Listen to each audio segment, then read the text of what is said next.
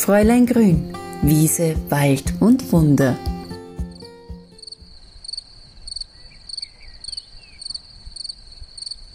Ein Hallo zu einer neuen Folge von Fräulein Grün, Wiese, Wald und Wunder.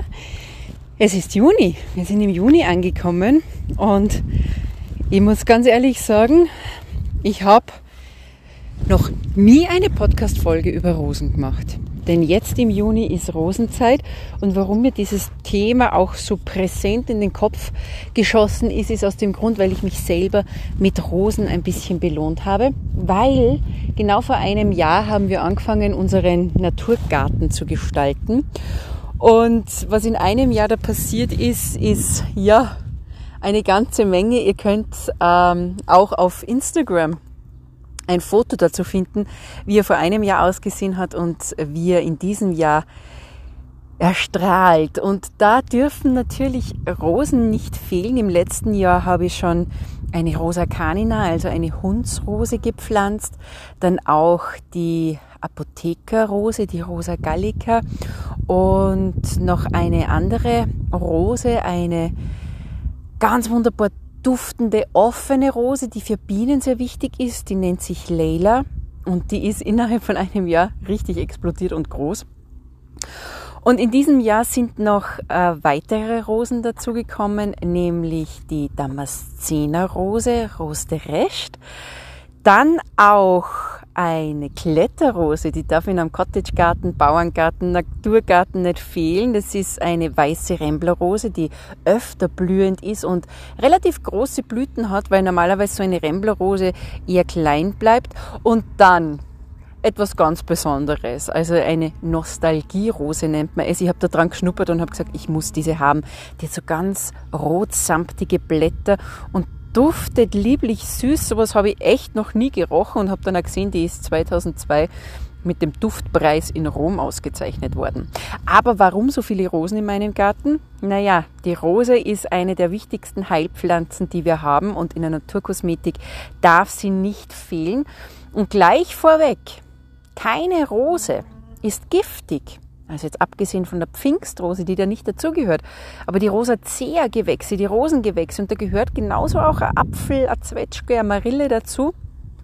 Rosen sind nicht giftig. Man muss nur eines beachten. Sie sollten nicht mit chemischen Dünger vorgedüngt sein. Und deswegen ist es bei mir beim Kauf auch immer extrem wichtig, dass ich darauf achte, dass ich Biorosen mir in den Garten hole. Wenn ihr schon ganz alte Rosen im Garten habt und die stammen vielleicht nur von eurer Mama oder von einem Vorbesitzer und ihr wisst nicht, ist es jetzt eine Bio-Rose, nach ein paar Jahren regeneriert sie sich natürlich und hat keine chemischen Dinge mehr in sich, aber so eine ganz junge Rose, die braucht schon ein paar Jahre bis, also ein, zwei Jahre sagt man, bis sie sich äh, sozusagen von den chemischen Stoffen befreit hat. Und dann kann man Knospen und Blütenblätter hernehmen. Also ob man dann einen Rosenzucker macht oder ein Rosenwasser, ein Rosentonic und vielleicht sogar einen Rosensirup. Also es gibt ja unzählig viele Rezepte, wie man eine Rose verarbeiten kann. Aber bis es soweit ist, gehören Rosen einfach auch gut behandelt und gepflegt. Und Rosen haben natürlich Feinde. Und ich musste selber schmunzeln, weil die prächtigen Rosen, wenn du dann in der Früh rausgehst und du siehst dann schon Ameisen, die auf die Knospen raufklettern, weißt du schon, oh, Läuse im Anmarsch. Denn Ameisen transportieren Läuse auf die Pflanze und diese Läuse saugen sich dann fest und holen den Pflanzensaft raus und das ist natürlich für die Pflanzen irrsinnig schädlich. Ähm, ich muss gleich dazu sagen, ich mache es sehr brachial und mache zwei Dinge. Zum einen streife ich wirklich mit meinen Fingern Knospe für Knospe ab, um die Läuse einmal grob runterzubringen. Weil manchmal, wenn du wirklich einmal zwei Tage nicht darauf geachtet hast, ist der Stängel schwarz. Und um da gleich eine Akutmaßnahme zu setzen, manchmal mit Handschuhen, manchmal reicht es nicht mehr, dass ich meine Handschuhe anziehe, fahre ich drüber und hole eben sozusagen die Läuse von der Pflanze. Und es gibt aber auch, und ich freue mich irrsinnig, dass ich mit meinem langjährigen Gartenpartner Florissa Natürlich, die sind ja Pionier in Österreich, was biologisches Düngen betrifft, dass ich mit Ihnen gemeinsam diesen Podcast ein bisschen gestalten darf und euch auch Tipps mitgeben darf, was es für natürliche Pflanzenstärkungsmittel gibt, die gerade auch für Rosen sehr wichtig sind. Also zum einen natürlich, wenn man ähm, ja die Pflanze dann bei Attacken von Läusen ein bisschen unterstützen möchte, dass sie sich auch regenerieren. Also so natürliches Pflanzenstärkungsmittel. Und da gibt es eine Sache, man sagt immer, Kräuter helfen auch Kräutern oder Pflanzen und es stimmt tatsächlich, vielleicht habt ihr schon mal vom Ackerschachtelhalm gehört. Das kann man sich selber machen, aber ich muss ganz ehrlich sagen, ich bin relativ dankbar, wenn ich zu einer Zeit, wo ich vielleicht nicht einen Ackerschachtelhalm neben mir habe, zu etwas Natürlichem greifen kann, nämlich zum Schachtelhalmextrakt von Florisse. Der beugt nämlich gleichzeitig auch Pilzbefall vor und unterstützt auch die Regeneration. Und er stärkt einfach Zierpflanzen wie Rosen ja sind, also Heilpflanzen, aber auch Obst und Gemüse. Und das kann man von Anfang an schon machen. Also wenn man sich Rosen von Beginn an mit Liebe anzüchtet, dann kann man mit so einem Schachtelhalmextrakt auch für gesundes und kräftiges Wachstum sorgen. Und die hat nämlich Kieselsäure. Also Ackerschachtelhalm ist für uns Menschen ja wahnsinnig wertvoll, weil Kieselsäure kann extrahiert werden in Form von einem Tee, der für Haare, Fingernägel, Bindegewebe, Muskelstruktur wertvoll ist. Aber das Gleiche gilt auch für die Pflanze, weil sie stärkt nämlich die Zellwände, diese Kieselsäure. Und dieses sozusagen anwendungsfertige Pflanzenstärkungsmittel verbessert einfach die gesamte Pflanzenvitalität. Und Ihr wisst es ja auch, dass manchmal Rosen auch von Mehltau befallen werden. Und auch hier ist eben dieser Schachtelhalm ganz, ganz toll, weil er einfach vitalisiert. Und nichts geht einfacher als die Anwendung. Also bei mir im Akutfall, wenn wir jetzt bei den Läusen bleiben, streife ich die Läuse runter, schüttle dann diese Sprayflasche und dann auch bitte Blattunterseite benetze ich die gesamte Pflanze. Und idealerweise natürlich beim trockenen Wetter, weil wenn es regnet, dann wird das gleich wieder runtergeschwemmt. Und hier ein ganz heißer Tipp. Nicht, wenn eine direkte Sonneneinstrahlung ist, also nicht direkt zum Mittag auf die Pflanze sprühen, weil die Blätter sonst verbrennen können. Und das gilt aber auch beim Gießen von Pflanzen. Vielleicht kennt ihr es von der Tomatenpflanze, aber das gilt auch bei Rosen. Niemals mit Wasser oder anderen Mitteln die Pflanze besprühen, dass sie feucht ist. Die Blätter können mit der Sonne einfach verbrennen. So, und jetzt sind wir im Juni angekommen. Jetzt habe ich zum einen neue Rosen gepflanzt und zum anderen eine Rose, sagt man ja, blüht zweimal, einmal im Juni und einmal im August. Und wenn jetzt die Rosen, die ich schon seit dem letzten Jahr im Garten habe, verblüht sind, dann kommt bei mir Rosendünger rein. Und die Pflanzen, die ich jetzt gesetzt habe, die Rosenpflanzen, die haben in das Pflanzenloch, wo sie reinkommen, schon Rosendünger mitbekommen.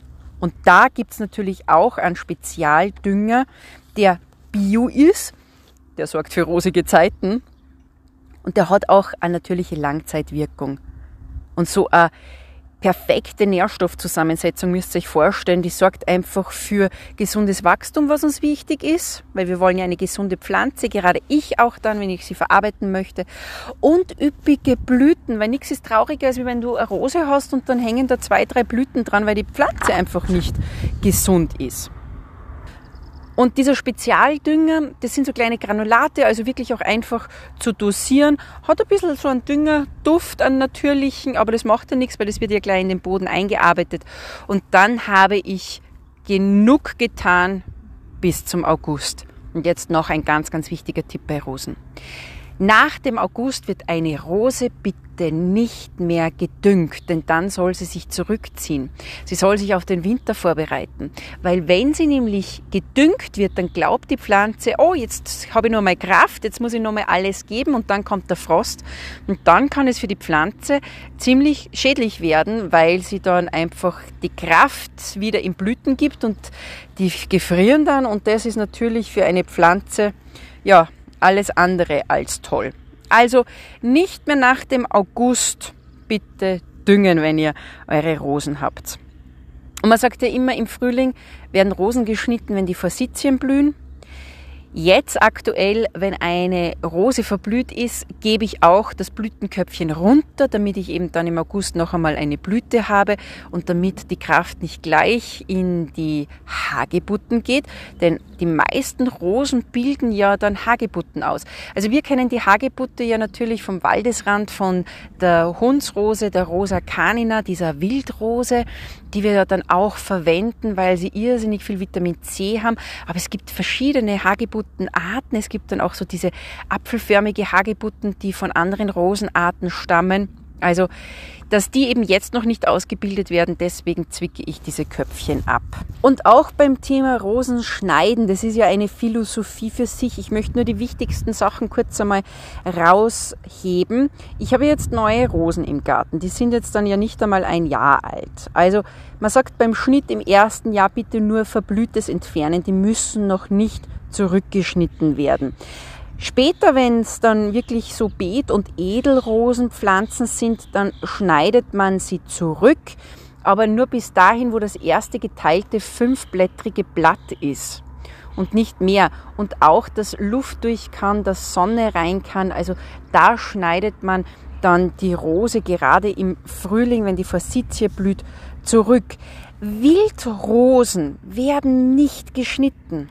Also Wildrosen sind die unkomplizierteste Art und Weise. Also wenn ihr sagt, ihr habt keine Zeit oder ihr habt keine Muße, euch wirklich auch um Rosen andauernd zu kümmern, obwohl, wenn man es zusammenfasst, das ist eigentlich eh nicht viel, was man machen muss. Aber trotzdem, wer es unkompliziert haben möchte, für den sind natürlich so anspruchslose Pflanzen wie eine Wildrose eine ganz tolle Möglichkeit. Neben der Hundsrose, also der Rosa canina, gibt's auch noch äh, Wildrose, die nennt sich die Apfelrose. Das ist die Rosa villosa und die hat einen ganz einen betörenden Duft. Also das wäre auch noch so ein Tipp von mir, wie ihr die Rose in euren Garten holen könnt. Wenn ihr jetzt im Juni nicht mehr die Zeit habt, euch eine Rose zu holen, dann sagt man, die beste Pflanzzeit ist der Herbst. Natürlich geht's das ganze Jahr über, außer während starker Frostperioden. Und im Winter schützt eure Rosen. Ein bisschen Reisig kann man drüber legen. Man kann es eben auch anhäufeln ein bisschen, damit im Winter vor ganz starken Frösten diese geschützt werden. Bei mir ist es ein bisschen geschützter im Garten, was Frost betrifft. Also ich habe sie ganz normal gelassen und sie sind wunderbar wiedergekommen. Also kurz zusammengefasst, Herbst und Winter, da gehen die Rosen ungeschnitten in diese Jahreszeit. Im März und April, da ist dann der tatsächliche Rosenschnitt. Und man sagt da, wenn eine Rose wirklich schwach wächst, kann man sie einmal stark zurückschneiden. Die kommt dann stark wieder zurück. Und dann im Juni, wo wir uns jetzt befinden, Juli, rechtzeitig immer Verblühtes entfernen, damit es dann eine Nachblüte gibt. Und Wildrosen bleiben ungeschnitten. Und vergesst bitte nicht das richtige Wässern, also immer nur in die Erde wässern, nicht über die Blüten und die Blättern, Blätter. Und wer seine Rosen liebt, der stärkt sie. Und da gibt es eben ganz natürliche Maßnahmen, wie eben Ackerschachtelhalm, dieses Extrakt, das ihr euch auch bei Florissa besorgen könnt, oder wie auch diesen Rosendünger. Denn die Nahrung geben wir den Rosen im Garten. Wir trinken ja auch nicht nur Wasser, eine Pflanze braucht ja auch Nahrung und das ist der Dünger und da ein bisschen was von dem einarbeiten. Und wenn alles organisch gedüngt ist, dann werdet ihr richtig viel Freude mit euren Rosen haben und könnt dann wunderbare Rezepte kreieren, wie zum Beispiel auch eine Erdbeer-Rosenmarmelade. Ihr findet natürlich auch schon ganz viele Rezepte zu Rosen auf meinem Blog fräuleingrün.at, zum Beispiel auch, wie ihr euch eine Rosencreme Creme als Gesichtspflege machen könnt. Schaut einfach einmal vorbei bei www.fräuleingrün.at. Und wenn ihr noch mehr eben über biologisches Düngen erfahren wollt, kann ich euch wirklich auch die Webseite von Florissa ans Herz legen. Also seit sechs Jahren arbeiten wir jetzt schon zusammen und da ist die Webseite ganz einfach www.florissa.at und ich freue mich dann, wenn ihr euch über eure üppigen Rosen freut und damit bis zum nächsten Mal bei Fräulein Grün, Wiese, Wald und Wunder.